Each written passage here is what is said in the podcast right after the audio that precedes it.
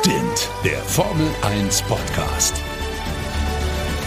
Mit Sebastian Fenske und Florian Wolzke. Servus, meine Lieben, und herzlich willkommen zu Stint, dem schnellsten Formel 1 Podcast Deutschlands.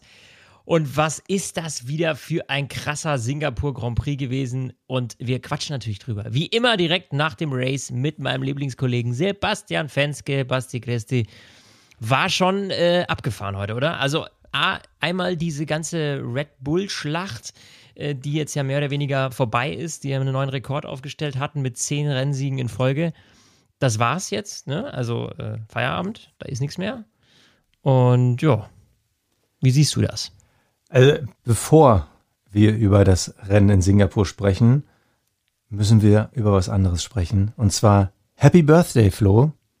Und du denkst jetzt, ich habe gar nicht Geburtstag. Doch, es Hä? ist uns hat die Woche jemand bei Instagram geschrieben, ich habe es dann bei Apple Podcast nachgecheckt. Es ist unsere 200. Folge.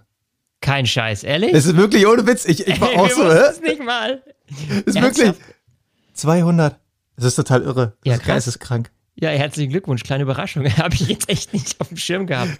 200. Folge. Wow. Fünf Jahre äh. Oder sechs, fünfeinhalb Jahre.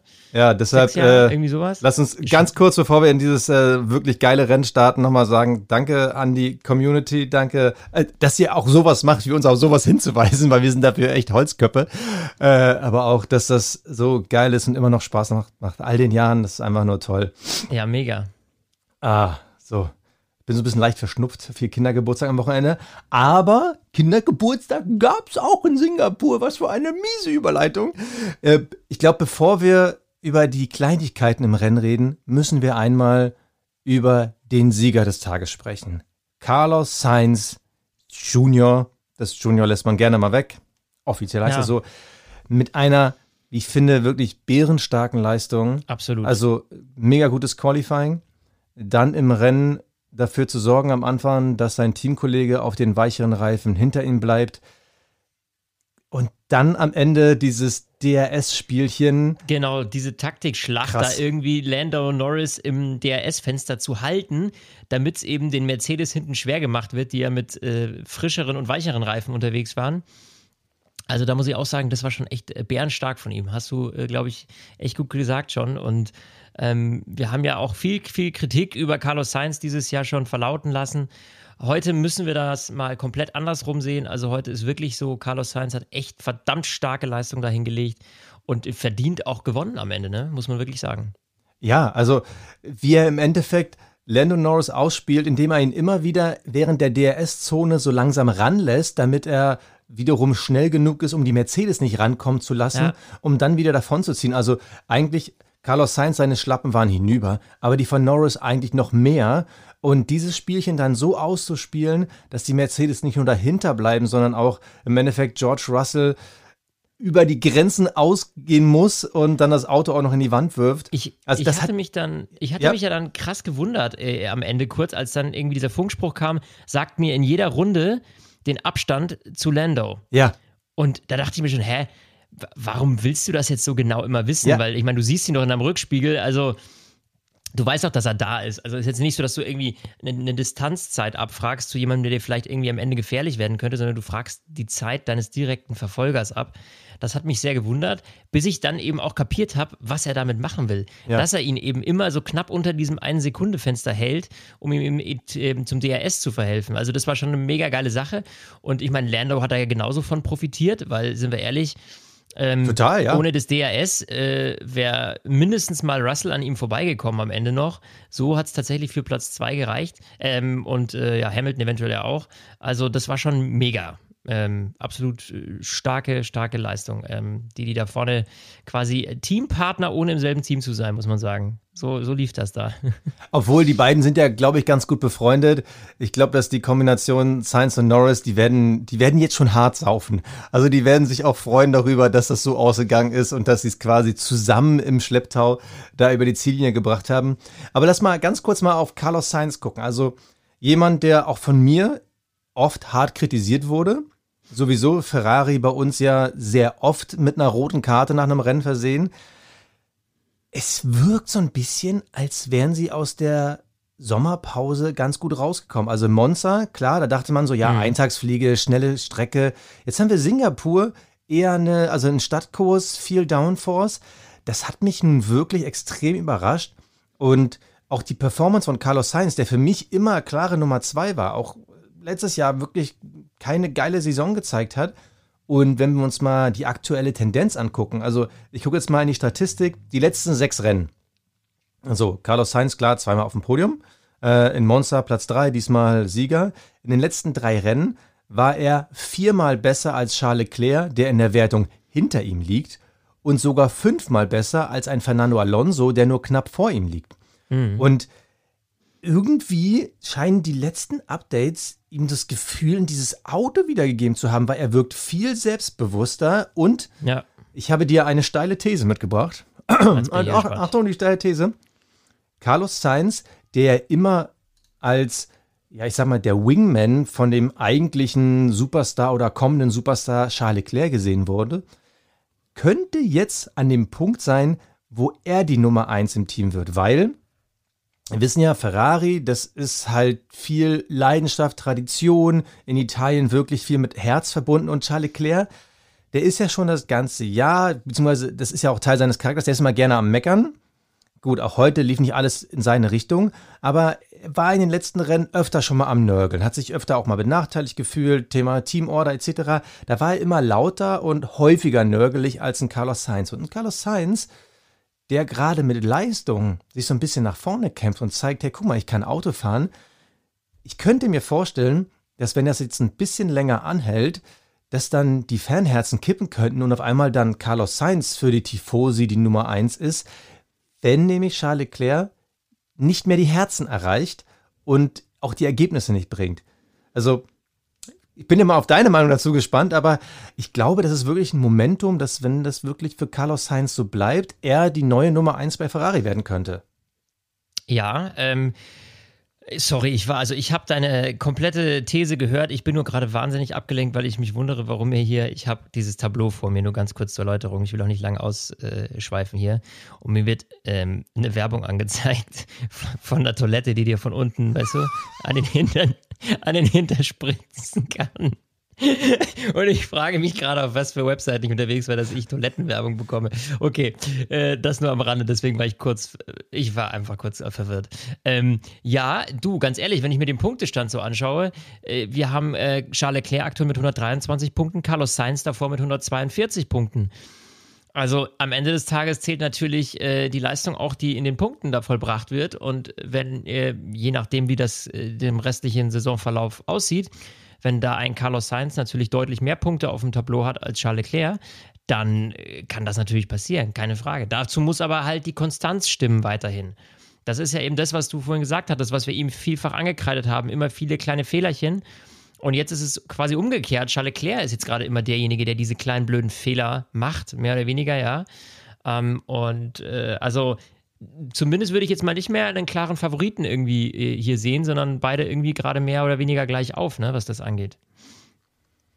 Ja, also Ferrari bleibt ein Team to watch. Trotzdem muss man so sagen, Carlos Sainz, Hut ab, tolle Leistung, das zweite Wochenende in Folge wirklich bären, bären, bärenstark. Und Absolut. das macht irgendwie Lust auf mehr. Und ganz ehrlich, ja, wir haben jetzt einfach diese Siegesserie von Red Bull unterbrochen oder durchbrochen. Was ja nicht heißt, dass wir gegen Red Bull sind, aber hey, Mann, Formel 1 lebt halt vom Wettkampf, von der Vielfalt und wir wollen halt Racing um Platz 1 sehen. Und wir hatten heute die letzten, was waren das, letzten 15, 20 Runden diesen Fight um. Platz 1, wo man die ganze Zeit das Gefühl hatte, das könnte einer von Vieren sein.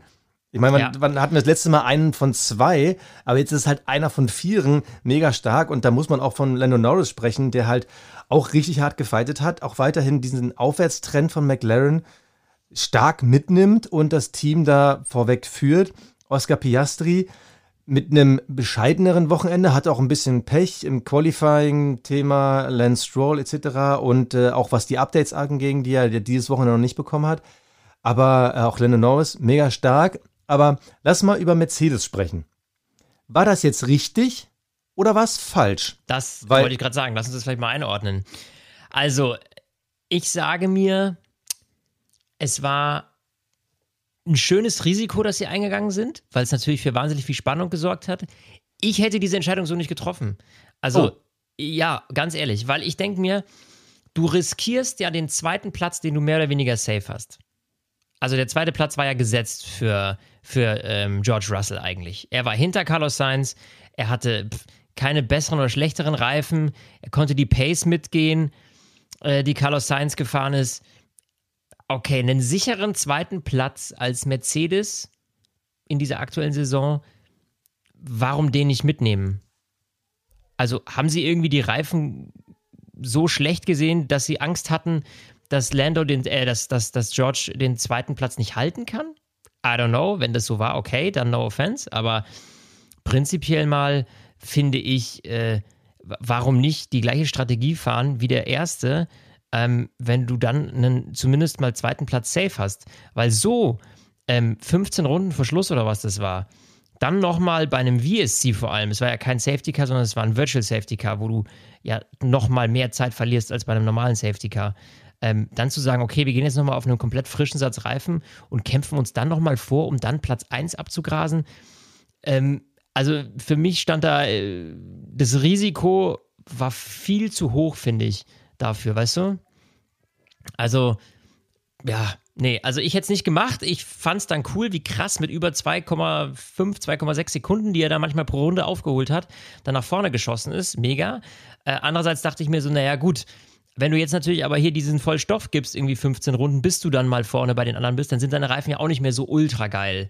Ja, und du musst ja dann noch fighten. Du musstest ja an Charles Leclerc vorbei, du musstest irgendwie, ähm, hättest ja dann eben an, an Lando Norris äh, vorbeigemusst. Also, ja, also weiß ich nicht. Also das fand ich, da, da muss ich mich äh, Ralf anschließen, der ja auch gesagt hatte, irgendwie bei Sky so, packt der nicht mehr.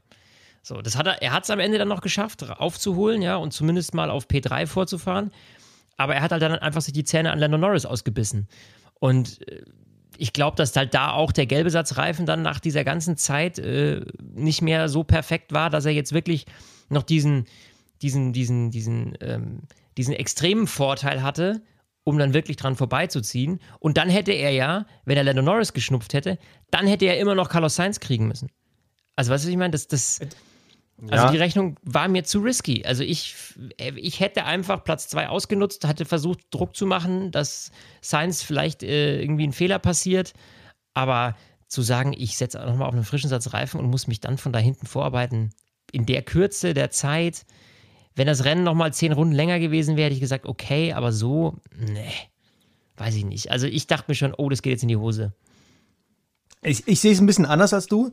Also ich fand, es war eine richtige Entscheidung, weil Platz zwei war so fest zementiert. Entschuldigung, falls ihr übrigens im Hintergrund äh, Kinderschreien hört. Ähm, mein Kleiner kriegt Zähne. Das ist äh, manchmal ja, Ich dachte, der spielt mit der Toilette, weißt du, die von unten das Wasser spielt. Ja, ja. So, also ähm, ich fand es eine, eine gute Entscheidung. Ich fand es eine äh, richtige Entscheidung und ich fand es vor allem für die Fans eine geile Entscheidung, bis ich auf die Konstrukteurswertung geguckt habe. Also, jetzt ist natürlich klar, George Russell ist ausgefallen, dadurch fehlen ein paar Punkte, aber aktuell ist Mercedes nach diesem Rennen nur 24 Punkte vor Ferrari. Dann in einem Rennen zu sagen, wir nehmen nicht die sichere Nummer 2, sondern wir wollen jetzt hardcore auf die 1 gehen, finde ich dann schon mutig weil das ist das dritte Rennen in Folge, wo Ferrari mehr Punkte holt als Mercedes. Und wie gesagt, 24 Punkte, das ist nicht viel. Also vor allem in den Bereichen, wo die fahren, Platz 2 bis Platz 5, da sind 24 Punkte auch schnell mal an einem Wochenende reingeholt. Also das ja. ist wirklich nicht viel. Das ist dann mutig bis zu verrückt. Ich fand es trotzdem interessant, dass sie es gemacht haben. Einfach nur, weil sie sich, glaube ich, selber gesagt haben, ey, wir sind Mercedes, wir, wir fahren hier um Siege. Und es ist dieses eine Rennen, wahrscheinlich nur in diesem Jahr, wo wir einen Sieg holen können. Deshalb geben wir alles. Und die Taktik war auch nicht schlecht. Ich glaube, sie haben nur nicht mit einem so gewieften Carlos Sainz gerechnet. Und ähm, ich habe dann, als ich dann nochmal genau geguckt habe, wo haben sie denn die Zeit verloren? Also Hamilton wirkte oft schneller. Russell hatte dann doch so ein bisschen was, ich sage jetzt mal, dickköpfiges. Der hat ein bisschen bei Leclerc Zeit verloren. Er hätte bei Norris, glaube ich, sogar ein, zwei Chancen früher gehabt, aber irgendwann hat er sich Sainz dann auch gut eingepegelt. Ich glaube, Mercedes hätte, um erfolgreicher zu sein, nur Hamilton holen müssen. Das heißt also, so wie du sagst, Genau. Russell auf der 2 festfahren und dann Richtig. Hamilton Vollgas geben. Aber was wäre dann passiert? Du wärst Gefahr gelaufen, dass du entweder sagst, so George, jetzt bremst mal bitte den Norris ein, damit Lewis an ihm vorbeikommt. Oder du hättest die Situation gehabt, dass vielleicht Lewis gegen Russell kämpft, wo du dann sagst, so, okay, haben wir jetzt jemanden bevorteilt, benachteilt? Dann ist auch manchmal nur die Argumentation, naja, wir haben die Strategie gesplittet in der Hoffnung, dass sie irgendwie gut aufgeht, eine von beiden. Ähm, Ja, aber Mercedes muss halt jetzt den Teamgedanken haben, aufgrund des Fakts, Genau. den du vorhin genannt hast, mit diesen paar Punkten, die sie nur Vorsprung haben aktuell. Also- Sprich, ähm, dann hätte man schon irgendwie gucken müssen, dass halt beide möglichst weit vorne landen. Ja, ich meine, gut, am Ende, wenn jetzt dieser Fehler von George Russell nicht gewesen wäre, ja, und er wäre eben auf drei gewesen und dann hättest du halt noch die Punkte vom vierten Platz äh, mitgenommen, halb so wild. Aber so hast du jetzt halt einen Ausfall gehabt. Klar, der lässt sich natürlich nicht planen. Der hätte auch so passieren können zwischen Carlos Sainz und äh, George Russell am Ende, ja, das weißt du ja nie. Aber es war mir einfach eine Nummer zu hoch gepokert. Ja? Also, wie gesagt, ich, ich fand es eine gute Entscheidung und ähm, sie haben ja auch, also Leclerc war ja überhaupt kein Gegner. Also, hast ja gesehen, wer nicht im DRS-Fenster war, der war ja klar zu schnupfen. Und ich glaube, die Hoffnung, dass dann Carlos Sainz vorne Panik bekommt und versucht, von Norris wegzukommen, die war jetzt nicht unbegründet. Wie gesagt, ich glaube, sie haben nicht mit dem besten Carlos Sainz gerechnet, den es wahrscheinlich je gab, weil das war er für mich heute. Aber ich fand sie grundsätzlich richtig, aber es wäre wahrscheinlich schlauer gewesen, wie gerade schon gesagt, so wie du sagst, äh, Russell auf zwei behalten und dann mit Hamilton All-In gehen. Aber hey, grundsätzlich, sie haben uns ein Finale beschert, was mich sehr gefreut hat, was uns sehr gefreut hat. Und ja, wenn Russell nicht den Fehler gemacht hätte, da, lass uns mal über den Fehler von Russell reden. Ich sag, das war ein guter Fehler. Also jetzt gibt es keine guten Fehler. Ein Fehler ist ein Fehler, weil ein Fahrer ein Missgeschick gemacht hat. Wir reden gleich nochmal über Sargent und über Alonso. Aber für mich war der Fehler ein Fehler, den man verkraften kann, der auch gemacht werden muss, weil er muss am Limit fahren. Er wollte diesen Norris haben, er wollte diesen Sieg unbedingt haben. Und Absolut, genau, genau diese absolut. Mentalität, die führte halt zu solchen Fehlern. Und das hast du ja an seinem Boxenfunk sofort gemerkt, dass er sauer war. Er war nicht sauer, dass er Platz drei und einen Pokal weggeworfen hat, sondern er war sauer, dass er nicht gewonnen hat. Und dass er halt dann noch so einen Bockmissfehler gemacht hat. Und das gefällt mir. Ja, Emotion ist immer gut im Sport, ja. Also das ist ja nicht Wow, nur in der wow. Formel 1, das ist ja Das hätte jetzt aber ein Oliver Kahn-Spruch sein können. Ja, Emotion ist immer gut im Sport. Also, ja, Ja, Gefühle Medienfuzzi, ne? Äh, Ja, ja, pf, du, fürchterlich. Mai, am Ende des Tages, das, das sind ja auch, äh, das sind ja auch die Momente, wo du dir dann irgendwie die Hände überm Kopf zusammenschlägst vom Fernseher, ja. Du sitzt dann und denkst dir so, no way, hat er die Kiste jetzt weggeschmissen, ja. Das ist, das ist ja auch, man reibt sich ja da dran und man, äh, man, man, man, ja, jetzt raufe ich mir schon wieder die Haare, deswegen. Das ist ja also gut. man, man, äh, man fühlt dann halt mit, ja, und das ist doch schön. Also ich, ich hätte es ihm mega gegönnt. Ich hätte wirklich George Russell gegönnt, dass diese Taktik irgendwie aufgeht und sie dann noch vorfahren. Gleichzeitig muss ich aber auch sagen, dass es eben, wie wir es vorhin schon gesagt hatten, Carlos Sainz mega verdient hat. Also es gab heute eigentlich, egal wer da vorne jetzt das Ding gem gemacht hätte, das wären für mich alles Gewinner gewesen. Genauso wie Lando Norris, dem hätte ich es auch gegönnt. Das waren jetzt alles starke Fahrer da vorne, die wirklich alles gegeben haben und uns ein super spannendes Rennen beschert haben. Also ich finde, man könnte grundsätzlich jetzt einfach mal den Rest der Saison Red Bull aus der Gleichung rausnehmen, dann hätten wir deutlich spannendere Rennen. Lass uns über Red Bull reden. So, war es nun einfach ein verkorkstes Wochenende, weil das Auto nun gar nicht auf die Strecke passt? Oder ist es diese neue FIA-Direktive zum Thema Flexi Wings? Flexi Wings war ja schon Nee. immer ein Red Bull-Thema, seit zwei Jahrzehnten, glaube ich, gefühlt. Ja, erklär Ist mal kurz, erklär doch mal kurz die Direktive, weil ich weiß nicht, ob das jeder mitbekommen hat. Ähm, ich muss zugeben, ich kann es jetzt auch selber gerade nicht so exakt. Also, es geht halt um ähm, verformbare Teile. Das, das verfolgt die Formel 1 ja schon gefühlt seit Ewigkeiten, dass es darum geht, inwieweit dürfen sich Teile unter Belastung, also sprich ähm, Geschwindigkeit, Widerstand, ähm, wie weit dürfen sie sich bewegen, um damit dann aerodynamischer zu werden. Und da hat man halt bei, äh, also es ist, glaube ich, ich lege mich jetzt nicht fest auf die Gramm oder die Millimeter, aber es ist dann halt im Endeffekt so, wenn du ein Gewicht seitlich aufs Flügel stellst, dann darf der Flügel halt nur ein, zwei Millimeter halt nach unten kippen. Und wenn der halt weiter kippt, dann heißt das, der ist weicher und damit biegt er sich mehr im Windwiderstand und kann somit die Aerodynamik bevorteilen. Und jetzt gab es halt ähm, eine neue äh, FIA-Direktive zum Thema Flexi-Wings, also flexible Flügel und ich glaube, es waren auch noch äh, Unterbodenteile. Und ähm, die wurde jetzt durchgesetzt und auf einmal funktioniert der Red Bull nicht mehr. Ja, aber, und da, da, muss ich sagen, da halte ich mich an die Konkurrenz. Tote Wolf hat dazu schon ein Interview gegeben und gesagt, naja, also ganz ehrlich, wenn ich an unsere Zeit zurückdenke, wo wir immer weit vorne waren, da gab es immer mal ein Rennen, wo unser Auto absolut nicht funktioniert hat und es hatte nichts mit irgendwelchen Direktiven zu tun äh, oder irgendwie Veränderungen. Das ist natürlich jetzt ein blöder Zufall, irgendwie mehr oder weniger, aber ich verlasse mich da so ein bisschen auch auf die Ehrlichkeit von Christian Horner, der gesagt hat, ganz ehrlich, hier steht das gleiche Auto wie äh, irgendwie vor ein paar Wochen. Also wir haben da kein, das aufgrund dieser Direktive keine Teile ausgetauscht. Sprich, ähm, man hat darauf gar nicht reagieren müssen, äh, sagt er. Ja, das hat, äh, haben wir, wir erinnern uns damals an äh, Ferrari und das Ölgate. Ja, so. Ja. Das hat ja massive Auswirkungen. Auf einmal äh, waren die halt super langsam. Aber das glaube ich jetzt ehrlich gesagt bei Red Bull nicht. Äh, kann ich mir nicht vorstellen. Ich glaube, dass das Auto einfach jetzt auf dieser Strecke, die haben einfach nicht das, die richtige, ähm, ja, das richtige Setup auf die Straße gebracht. Und das soll auch einem Team wie Red Bull mal passieren. So, ich glaube, dass das nächstes Wochenende wieder ganz anders aussehen kann dann in Japan. Ähm, also, das ist nur, weil es jetzt einmal nicht lief, äh, ganz ehrlich. Wir sind sehr, sehr verwöhnt von Red Bull, was die abliefern immer. Äh, pff, da kann auch mal was schiefgehen. Also ich würde das jetzt mal noch nicht in den Zusammenhang stellen Vor mit dieser wie, Direktive. Wie, wie wir so einen fünften Platz von Max Verstappen so schlecht reden nach dem Motto, ja, es funktioniert gar nichts mehr. Naja, muss man aber bei dem Vorsprung, den er sonst immer hat, ja schon sagen, ne? ja, aber auch da, im Endeffekt ist das Ergebnis ja verzerrt, weil das Safety Car kam für die so unfassbar ungünstig. Also es kam ja, ja, irgendwie bei roundabout ein Drittel des Rennens und sie sind ja auf hart gestartet. Das heißt, sie hätten eigentlich so bis knapp zwei Drittel durchhalten müssen. Und äh, jetzt hatten sie natürlich das umgekehrte Problem, dass sie halt noch einmal stoppen mussten, wo die anderen schon durch waren und ihre Reifen ja. waren schon am Abbauen. Also wer weiß, vielleicht wäre das sogar mit einer anderen Strategie sogar noch besser gelaufen.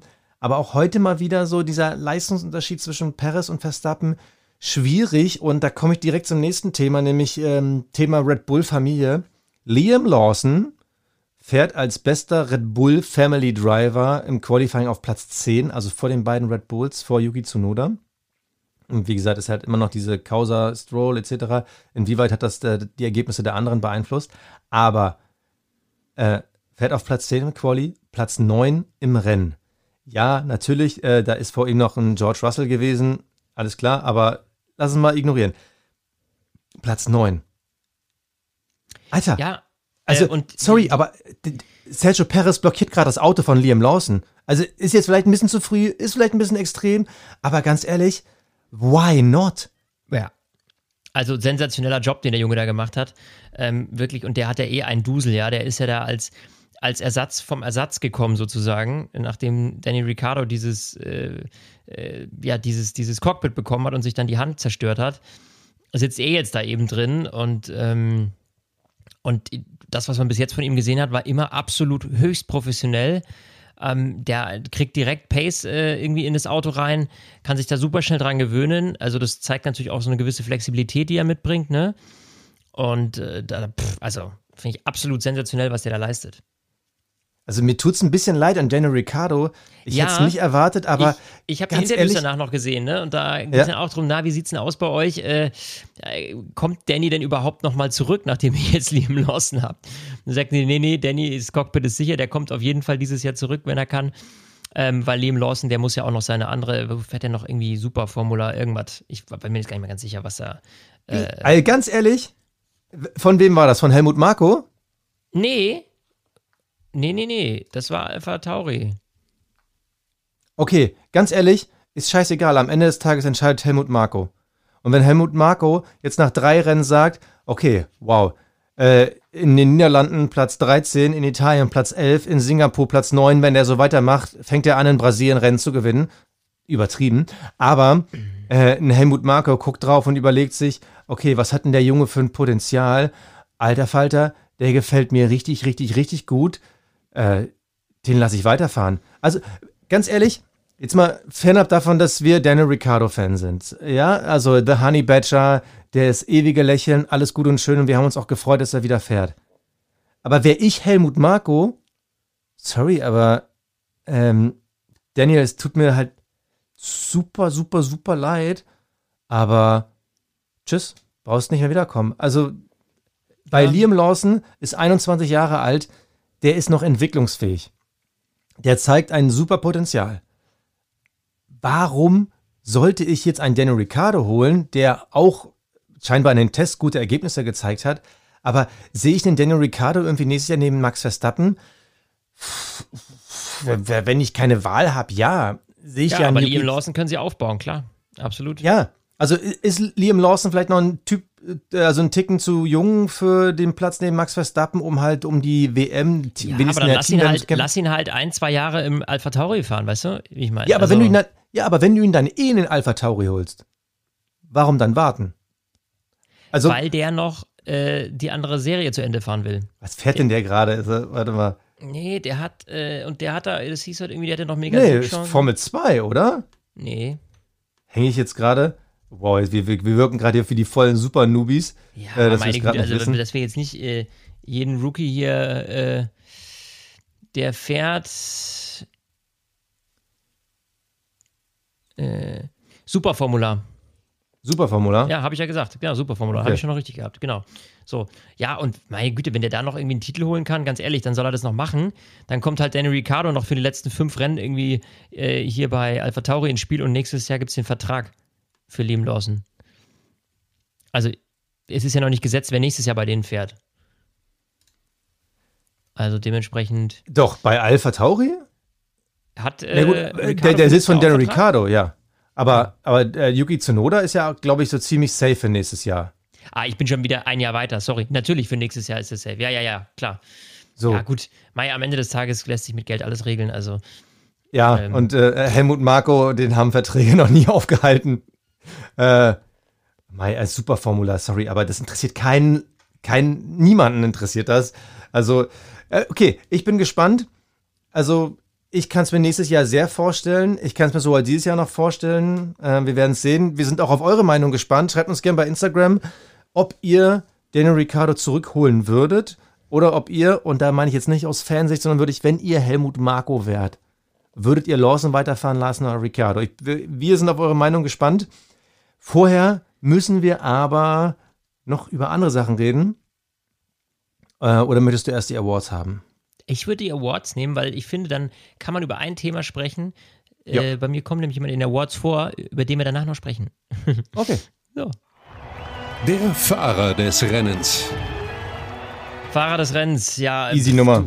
Ganz ehrlich, ähm, ja. also äh, Carlos Sainz, ja. muss man sagen, für diese Strate Strategie, die er da gefahren ist, am Ende, alles, was wir vorhin schon erörtert hatten, ist für mich eine ganz klar der Fahrer des Rennens. Da gibt es, glaube ich, gar nicht viel ähm, wo, man, wo man sagen kann, irgendwie der hätte es mehr verdient oder weniger. Es gab heute viele gute Fahrer, fand ich. Ich fand, Lando hat einen super Job gemacht, ähm, unter anderem auch. Also, aber das ist für mich gesetzt eigentlich. Bei dir wahrscheinlich auch, oder? Ja, klar. Also, ja, Kevin Magnus hat einen Punkt geholt, aber der ist eher in anderen Kategorien zu finden. Also, Carlos Sainz auf jeden Fall. Der Cockpit Klaus. Der Cockpit Klaus. Ja, mein Lieber. Also oh. ich habe es ja gerade schon angeteased. Also Kevin Magnussen war lange Spitzenkandidat auf meiner Liste, weil er schon wieder, äh, also wirklich, es waren wieder alle Lampen an, äh, Kopf dafür aus. Den hat man mal wieder gelegentlich neben der Strecke gesehen. Aber ich habe dann am Ende mich besonnen und vergebe den Cockpit Klaus für das Singapur-Rennen 2023 an das Team Aston Martin, die einfach ein komplettes Schrottwochenende hatten. Ja. Also ja. Lance Stroll schmeißt seine Maschine im Qualifying in die Wand und sagt ganz klar, naja, ich habe halt gemerkt, ich falle halt äh, raus aus dem Qualifying, wollte nochmal Gas geben und äh, bin ans Limit gekommen und halt drüber hinaus, Auto kaputt. Auto so kaputt, dass man gesagt hat, okay, dem Lance geht's nicht gut, deshalb startet er auch nicht und das Auto können wir dann in Ruhe zusammenbasteln. Bam, schon mal ein Fahrer weniger. Im Rennen ähm, Fernando Den Alonso. der Hölle. Ja, ja also Fen Fernando Sekunden, Alonso. weil der Wagenheber zusammenbricht oder so. Ja, also das war sowieso so ein Ding, also äh, irre. Also er, Fernando Alonso hat auf der einen Seite seine Strafe abgesessen und dann haben die aber dieses Wagenheber-Debakel gehabt, was auch irgendwie so maximal weird war. Aber auch die Situation wie Alonso. Fernando Alonso, der, der Altmeister, der, der, der Connoisseur der Fahrer, ja. So, bei, bei der Boxeneinfahrt verbremst er sich und fährt über ja. die Begrenzung, kriegt dann dafür ja die Strafe. Also es hat bei allen irgendwie nicht ganz gefunzt. Bei beiden Fahrern gab es die, dieses Wochenende ein Blackout und beim Team mit der Wagenheber-Gate, nenne ich es jetzt mal. Also ähm, ja, Dick, dicke, fette Nullnummer, deshalb äh, für mich Cockpit Ja, Klaus Team. Aston Martin. Ich gebe ihn trotzdem an Logan Sargent.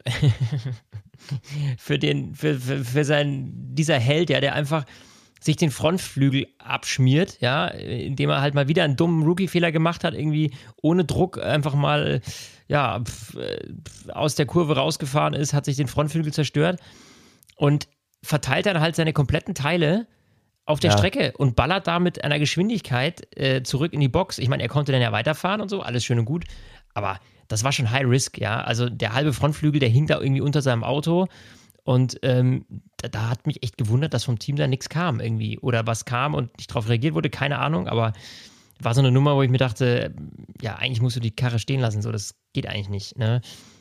Am Ende Also nicht bei so einer Strecke, ja. mi- miserable Leistung gehabt, äh, Logan Sargent. Und ich muss mich langsam ehrlich bei Williams fragen, ja, okay, es ist halt ein Amerikaner und der amerikanische Markt ist wichtig für die Formel 1, keine Frage. Aber wenn du halt den schlechtesten Fahrer im Feld irgendwie nur wegen seiner Nationalität irgendwie drin lassen willst, das kann nicht funktionieren. Also ganz ehrlich, mach die Tür auf für Mick Schumacher. Ähm, und das sage ich jetzt nicht, weil irgendwie ich jetzt unbedingt Mick Schumacher in der Formel 1 habe. Also will ich natürlich auch haben, aber hat jetzt nicht den Hintergrund. Ich finde einfach, Williams tut sich damit keinen Gefallen. Wenn man überlegt, was Alex Albon immer so wieder so reißt, zwischendurch mal mit einem Williams und wo dann Logan Sargent hängt. Also ihr seid ein Team, ihr braucht zwei Fahrer, die funktionieren. Ähm, ganz, ganz wichtig. Und äh, das ist halt einfach katastrophal, finde ich. Übrigens, Alex Albon am Ende Platz 11. Äh, nicht so schlecht, aber ähm, die Thematik, damit wir sie nicht wieder groß aufreißen, wie sie beim letzten Mal schon besprochen haben, die Woche wurden ja die beiden Alfa Romeo-Fahrer bestätigt, also Joe und Bottas. Damit ist eigentlich nur noch Williams so wirklich offen für Mick Schumacher und Logan Sargent hat halt eine Bewerbung dafür abgegeben, warum er da nächstes Jahr nicht fahren sollte. Es gab diese ein, zwei Highlights in den letzten Wochen, aber da jedes Mal kommt kurz danach wieder ein Lowlight. Ja. Und ich bin komplett bei dir. Also ähm, deine Wenn Vergabe halt finde ich auch was ein verdient. anderer Rookie, so ein Liam Lawson, da eben äh, abzieht. Piastri. Da, da, das, das ist halt. Auch da, der, der hat- fährt natürlich ein besseres Auto. Das ist vielleicht auch leichter zu kontrollieren und so, aber ähm, genau, Lawson, Piastri zeigen, dass man als Rookie nicht Mist bauen muss. Kann man jetzt natürlich auch sagen, Mick war letztes Jahr auch nicht auf dem Top-Niveau, aber das war auch ein Kack. Also, wir beide hoffen weiter, aber wir haben noch einen Award. Das Kapperl des Rennens. Ja, und beim Kappal, da machen wir gleich weiter, zumindest ich, und zwar mit Liam Lawson. Ähm, Ah. Vor dem ziehe ich das jetzt, weil ich sagen muss, wenn er schon nicht Fahrer des Rennens geworden ist, dann kriegt er auf jeden Fall das Kappal. Und das liegt natürlich einfach daran, dass du als Rookie ähm, da so eine Bomben-Performance äh, abgezogen hast. Äh, ich habe kurioserweise dann auch noch ein, äh, den, das Interview bei Sky mit ihm gehört und da wurde ihm wohl auch erzählt, dass sie, äh, dass er wohl der erste Rookie ist, der in Singapur in seiner Rookie-Saison Punkte holt Ach krass. fand ich auch äh, irgendwie ganz coole, ganz coole Statistik. Und dementsprechend muss man sagen, ja, absolut verdient. Oh, da muss ich mich einfach mal anschließen. Aber will ich nicht. Ich will noch mal Danke sagen an diese drei Teams. Ferrari, McLaren und Mercedes. Alle hatten Bock zu gewinnen, weil sie wussten, sie kommen so schnell nie wieder dazu. Oh, jetzt hoffe ich mal, dass das hier äh, gerade nicht zu laut wird. Ähm, sie hatten halt alle Bock zu gewinnen. Sie wollten halt alle unbedingt an dem einen Tag im Jahr, wo Red Bull nicht kann, wollten sie halt Gas geben. Das haben sie alle gezeigt, alle mit Leidenschaft, alle mit Druck. Und ich Ja. ziehe Kappal vor diesem Wettbewerbsgeist, weil das, das war der Grund, weshalb ich Formel 1 gucke. Das war geil und da bin ich sehr, sehr dankbar dafür. Ja. So, du hast noch andere Themen am Tisch, hast du gesagt. Nö, nö, nö, eigentlich habe ich jetzt alles schon durch. Also eigentlich wollte ich Mick nochmal, äh, ich wollte nochmal ein Mick Schumacher-Thema Ja, aufmachen. genau, jetzt das war nämlich mein Gedanke auch. Deswegen dachte ich mir erstmal die Awards. Dann haben wir irgendwie über Logan Sargent Ja. geredet und dann kommen wir natürlich ganz natürlich zu Mick. Ähm, ja, man muss noch dazu sagen, eine Info habe ich noch gelesen, irgendwie, dass Mick auch tatsächlich jetzt mittlerweile sich wohl andere Optionen enger anschaut. Es gibt wohl. Na, den Plan B, den wir letzte Woche besprochen haben. Da Richtig. ist jetzt die, das erste Gerücht raus, dass die LMP 1 oder H oder ich sehe da immer nicht ganz durch. Also, ja. ja, also Langstrecke ähm, Le Mans mit diesen Prototypfahrzeugen. Ja, Würde Ja. er aber natürlich sofort wieder hinschmeißen, wenn bei Williams die Tür aufgeht. Ja, das, Ach, also, echt? Also ganz ehrlich, also wir können jetzt auch nur noch mal einen Appell an Williams machen. Schmeißt diesen Logan Sargent raus und holt euch Mick Schumacher. Es wäre auf jeden Fall ein Fest für uns, muss man ganz Ja. ehrlich sagen. Bitte, bitte, bitte. Ja. Uh, das war Singapur. Vielen Dank. Ich sag nochmal Danke wirklich an unsere Hörerinnen und Hörer. 200 Folgen ist geil. Und äh, nutzt doch einmal die Chance zur Feier des Tages als Danke an äh, uns vielleicht Sterne. auch. Gebt uns ein paar Sterne. Übrigens, eine, ein Kommentar von letzter Woche, da haben wir eine 4 von 5 Sterne Bewertung bekommen, weil wir zu viele englische Begriffe nutzen, weil wir das Wort retired benutzt haben. Ähm, ich weiß nicht mehr, wie der Kollege hieß, ist auch gerade relativ egal. Wir benutzen wohl irgendwie ständig irgendwelche. Jugendsprüche, äh, äh, äh, Anglizismen. Und da wollte ich nur sagen, lieber Hörer, retired, also das ist der normale Fachbegriff für aufgegeben.